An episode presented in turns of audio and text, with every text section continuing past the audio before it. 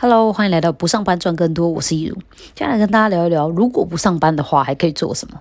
你对于日复一日忙碌又重复的工作日常感到倦怠吗？如果是的话，其实你并不孤单，因为现在职业倦怠潮正席卷全世界，情况甚至严重到世界卫生组织把 burnout 工作倦怠纳入了二零二二年一月生效的国际疾病分类当中。也就是说，工作倦怠虽然不是一种疾病，但在严重的时候仍然会影响身心健康，并且需要寻求医疗协助。所以，如果你已经很久都没有在工作中感觉到快乐，只剩下压力跟责任，只靠着每个月的薪水来支撑你继续做下去，你每年都在告诉自己，领完年终我就要辞职走人，但工作一个换过一个，却还是一直被消磨，身心疲惫到了极点的话，那相信呃，听完今天的节目，有可能会让你找到大胆裸辞的勇气。在我们开始讨论为什么会不想上班之前呢，我们现在做一个定义：上班跟工作并不是同一件事，上班指的是受雇于人。呃，在某一个公司或者体系底下工作，领着公司的薪水，而工作讲的就是运用你的能力或专长去为别人贡献价值，并且获取报酬。所以不想上班，并不等于不想工作。而我们需要能够分辨自己究竟是哪一种情况。我觉得职业倦怠的英文很好的解释了为什么会不想上班这件事。Burnout 是职业倦怠，也是燃烧殆尽的意思。顾名思义，就是把你的精神、能量跟热情都烧完了，所以会产生倦怠感，所以不想上班。那为什么有的人会职业倦怠，有的人就不会呢？是什么原因让精神能量跟热情会燃烧殆尽呢？我觉得大概就是呃理想跟现实之间的落差吧，反映在下面这五个面向上。一是呃工作内容并不是自己有兴趣或有热情的，所以不会很积极的去学习跟成长，只是把事情做完，而不是追求把它做好。二是呃在沟通找不到认同感跟成就感，所以导致自我价值认定低落。三是薪水达不到预期，觉得付出跟收入好像不成正比。四是对于成就的管理模式感到不满，讨厌那种无意义的职场关系，还有没有效率的加班。五是明明想要花更多时间在个人生活还有兴趣爱好上面，但是时间却总是被上班给绑住。所以当你说自己不想上班的时候，其实真正的含义也许是你没有找到自己真正喜欢的工作。不想上班的真正原因是，呃，目前的工作并不是你的兴趣所在和时间自在的选项。因为做起来没有热情，又失去了掌握时间的能力，所以觉得做起来不开心，想要逃离现在的状态。由此可见，不想上班其实是个伪议题，找不到理想工作或者是梦幻的工作才是真正的痛点。像我有个高中球队的学姐，她是超喜欢上班的，她现在在某职业篮球队里面做行销，还好现在的职业球队很多，所以也不会太明显。虽然她也是受雇于人，但她非常享受，也喜欢自己现在的工作，因为她喜欢篮球，也喜欢行销，所以对沟通很有热忱，也很愿意。接受挑战，一直让自己不断的进步，而且也看得出他的工作让他有成就感。那他作为一个创意工作者，他们公司的管理方式也是比较灵活、弹性，跟呃像新创公司比较现代一点的。他可以自由的安排自己的工作时间，不一定要早起进公司打卡，只要能够如期完成任务就好。但是他的工作可是一点也不轻松，强度之高也不是每个人都能够胜任的。但他是。自己是很乐在其中啦，那每个月的收入大概有将近六位数，这就是一个很好的例子。不不管他是为别人工作还是为自己工作，重点是他找到了自己喜欢也适合自己的位置，这样子不只能够发挥更大的效能，他的职业满意度也会很高。所以，并不是钱多事少、离家近的工作就比较吸引人，或是不会职业倦怠。因为在我们这个时代里面，选择一个工作的指标跟诉求，不只有收入而已，还有工作内容是不是我们热爱的。能让我们发挥所长，能不能有价值感跟成长空间，以及能不能符合我们理想中的生活方式？那如果你不是不想上班，而是不想工作，那你的情况可能就比较严重一点了，因为这代表你已经受职业倦怠折磨好一段时间了，现在是一种身心俱疲、只想休息的状态。但那也没关系，只要做好一些前置作业跟规划，先休息一段时间恢复元气，再来思考下一步怎么要该怎么走，也是个办法。只是，呃，离职意味着我们需要对自己的经济跟时间负完全责任，所以他必须要是深思熟虑或者是有计划性的，而不是一时冲动做的决定。不然你会发现，你不止在身体跟精神上很难真正的放松休息，在生活上也会面临一些让你有压力的情况。这部分就是我接下来要跟你们分享的。如果你的状态是不想工作，你可以怎么做？还有，如果是不想上班，可以做什么？我们就先从不想工作可以怎么做开始讲起好了。我在之前的节目《辞职成为自由工作者前的三大准备》里面有讲到，如果要成为全职的自由工作者的财务门槛，但我今天呢，想要从另一个不同的角度来讨论这件事情，因为我后来发现，很多人想要辞职，并不是他已经想清楚自己要什么，并且对于未来想要的工作跟生活方式有明确的方向，只差不知道怎么执行而已，而是他们被日复一日没有热情，也找不到价值跟意义的工作消磨得很累，甚至对生活都已经失去了热情，下班跟休假就只想休息，什么事都不想做，更不要说很积极的去规划或思考自己的下一步该怎么走，而且。这样的人其实占了大多数。那如果是这样子的人，那他们可能被消磨到死都没有办法达成我所说的那些条件跟门槛。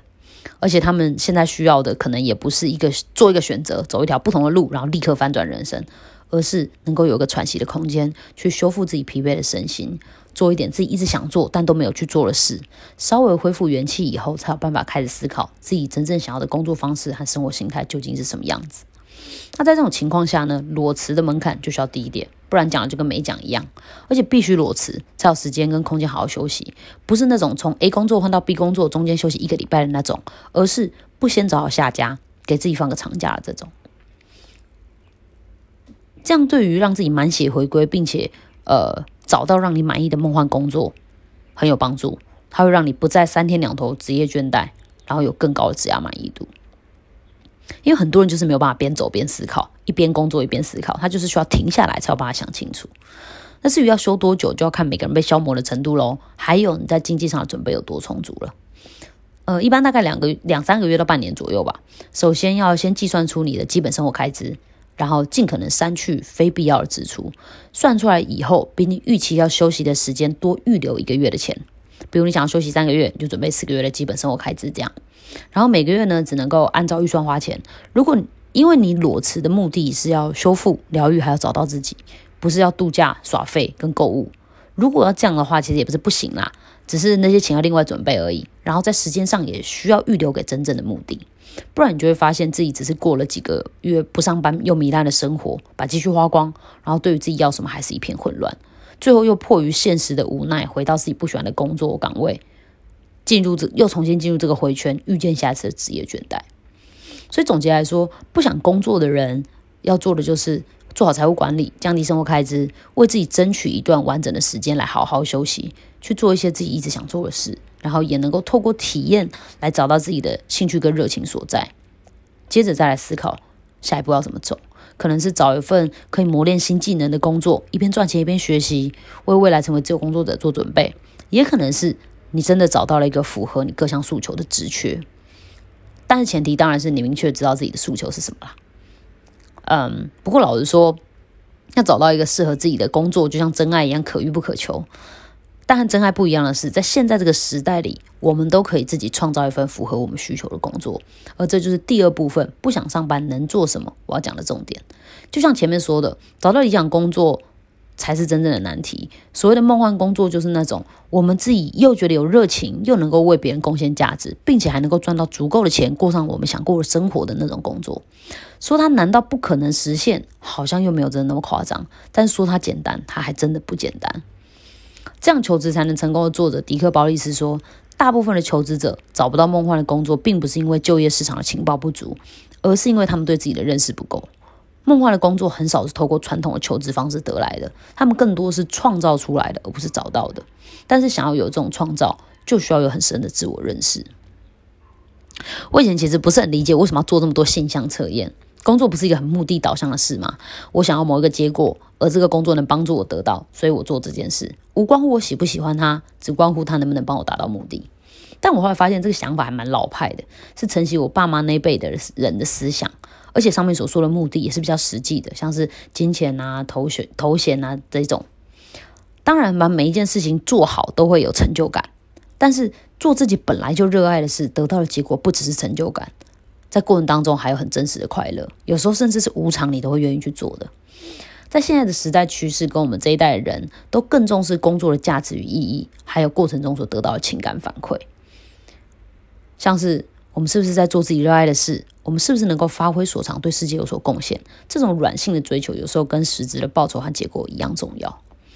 因为对我们来说，金钱是存活的必要、必备燃料，但是有趣能够拓展未来的深度广度，还有让我们乐此不疲的一直做下去。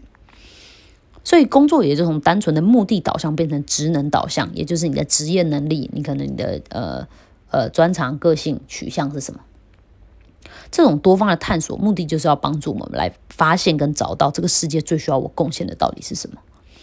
在《一个人获利模式》这本书当中，有很多方法可以协助我们呃探索自我，其中一个就是找出自己的职涯甜蜜点，也就是你的核心兴趣。核心兴趣就是一些让你很沉醉跟兴奋，不给你钱你做的都很快乐的事。还有你的能力与专长，就是你天生做的比别人好的事，包含与生俱来的才能，还有后天培养的技能。最后是个性，也就是你个人偏好的待人处事方式，这三者的交集。除了找到自己的职业甜蜜点之外，还需要为这个服务来打造一个社群。这边所说的社群，并不是 social media 社群媒体，而是 community。community 的中文一般来说翻译成社区，指的是呃在某个地区居住。具有相同文化跟历史背景的民众或者是群体，那在网络时代，它的意思就是存在于网际网络上面，提供它的会员可以自由交流的一个虚拟社群。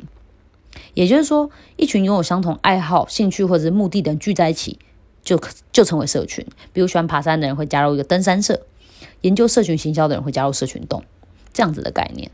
那我下面举三个不同的例子来让你们知道，现在这个时代啊，真的是无招胜有招，没有什么既定的规则。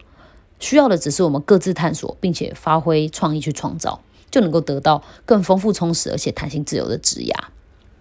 第一是，你可以选择代理一种产品，然后加上社群这个概念。如果你这辈子不是在减肥，就是在准备要减肥的路上，然后你透过一个瘦身产品成功瘦下来了，所以你决定要代理，那你可以创立一个爱瘦身或我会变瘦这样子的瘦身社群，里面会具有很多尝试各种瘦身。尝试过各种瘦身方式的成员，他们可以互相的交流，然后你也能够在里面分享你的个人经验跟成果，从中你会找到许多需要你的产品或者是服务的潜在客户。第二个是探索你的兴趣，然后再加上社群的概念。我妹高中同学是一个呃，就是杂志的编辑，出版社的编辑，他就是一个常常裸辞的人，他住在家里，生活开支也很低，所以让他很有时间跟空间去探索自己的兴趣。他后来辞职，在家当一个自由工作写手，但是他最近想要跟一个做行销的朋友一起创立一个 IG 的甜点品牌，因为他超级爱吃甜点。然后呢，朋友也很会拍照，然后也是做行销的，结合了不同时期培养出来的能力、兴趣跟专长，就产生了一个全新的工作机会。姑且不论这件事情的发展性会如何，但他至少他觉得做这件事情是很快乐的，就试试看嘛。如果结果跟预期的不一样，那大不了就。继续回去当自由工作者，甚至回到职场也没关系，反正好玩嘛，就就是一种尝试。那如果爆红怎么办？对不对？那第三种呢，就是呃培养一个技能，再加上社群的概念。这就是我一个朋友，他本来是呃游泳教练兼救生员，但后来他就一边工作一边开始学习美式整脊的这个技术。最近租了工作室，也开始了这个服务。也，他也建立了一个调理身体、改善脊椎侧弯跟姿势不良的社团，慢慢汇聚一群有这样需求的人。他之后还打算直接跟企业的服委会合作，进入某些公司驻点，把照顾员工的身体健康作为员工福利的其中一环。那上面说的这些，都其实都是他们各自探索的产物。未来世界。变化的速度只会越来越快，没有什么方法是绝对正确或是永恒的真理。我们能做的就是不断的尝试、修正，然后再尝试，并且在过程当中越来越了解自己，这样才会慢慢靠近自己理想中的样子。那当然啊，除了只要甜蜜点加社群这个概念之外呢，还有各式各样不上班能够做的事。呃，比如说你做自媒体啊，当布洛克啊，YouTuber 啊，抖音的流量变现、卖课程、做联盟行销、直播带货、团购、微商代购、网拍叭叭叭叭，还有很多很多很多。但我想说的是。工具是死的，人是活的，还是要透过上面所说的方法做自我探索，才能够真正打造出属于你的梦幻工作。不然就只是换一种新鲜的方式赚钱而已。可是，呃，我们感觉到职业倦怠，想要逃离职场，并不是想要游手好闲或者是一夜致富，我们只是不愿意再那么被动的去上班，而是想要主动的去工作、去生活。理想的生活应该是好好工作，也认真休息，然后能够跟时间和金钱保持友好的关系。并且活得充满热情又充实快乐，所以希望今天听到这个节目的你们也都能够找到或是打造让你们充满生命力的那个梦幻工作。那今天的节目差不多到这边喽，希望今天的内容对你们有帮助。如果你也想了解其他行销策略，还有不上班赚更多跟把自己活好的秘密的话，欢迎按下订阅。我们下一集节目再见喽，拜拜。